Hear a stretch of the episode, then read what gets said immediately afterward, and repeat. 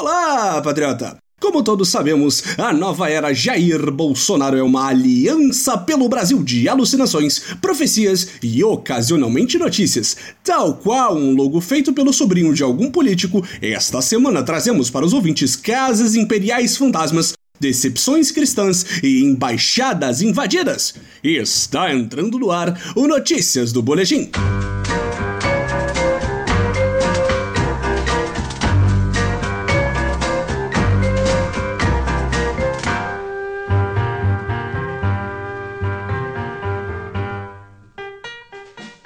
Começamos o programa com uma curiosa sequência de notícias sobre a família imperial brasileira, que só existe por ser muito caro importar guilhotina para o país.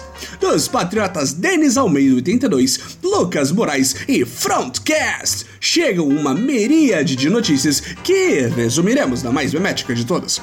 Eu não sou gay, nem sei onde é que faz suruba, diz Príncipe. Por motivos que fogem de nossos cérebros não expandidos pela insanidade patriótica, a imprensa, governo e base aliada acharam que o feriado da proclamação da República seria um excelente momento para retomar o Brasil Império. Depois de ouvir do presidente Capacho, digo Bolsonaro, que ele deveria ter casado com o príncipe Luiz Felipe de Orleans e Bragança como seu vice-presidente, em vez de General Mourão, o deputado imperial foi vítima da terrível retórica de Alexandre Frota, o Robespierre da nova era. Segundo Frota, às vésperas de anunciar Luiz Felipe como seu vice, nosso amado líder recebeu de Gustavo Bebiano um dossiê que continha fotos do deputado imperial em uma suruba E ainda informações que comprovavam que ele agredia mendigos. Com essa denúncia gravíssima, é claro que Bolsonaro tomaria a decisão correta: cortar o príncipe por alguém mais centrado e de bem como o General Mourão. Pode até bater em mendigo, mas não pode ser vice e fazer suruba gay! Seguimos adiante com a Quebrando Notícia, que chegou até nós pela podcaster que irrita o jovem nerd ouvinte de podcasts, Leila Germano, e pela arroba que jamais acertaremos a grafia no Twitter, Jair Me Arrependi. Em áudio vazado, Malafaia revela decepção com Bolsonaro?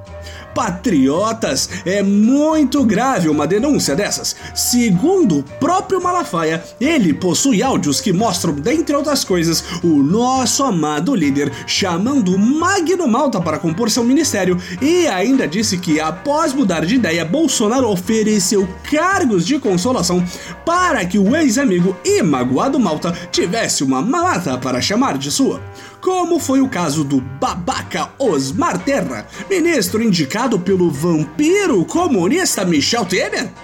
Temos de ficar atentos, amigos. Nossas lideranças da nova era precisam de nosso apoio.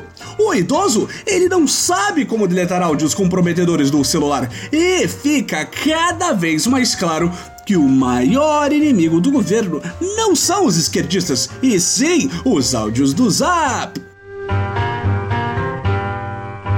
Terminamos essa edição com a notícia de Take Brasília, que, ironicamente, nos traz uma manchete de uma tentativa de tomar algo em Brasília.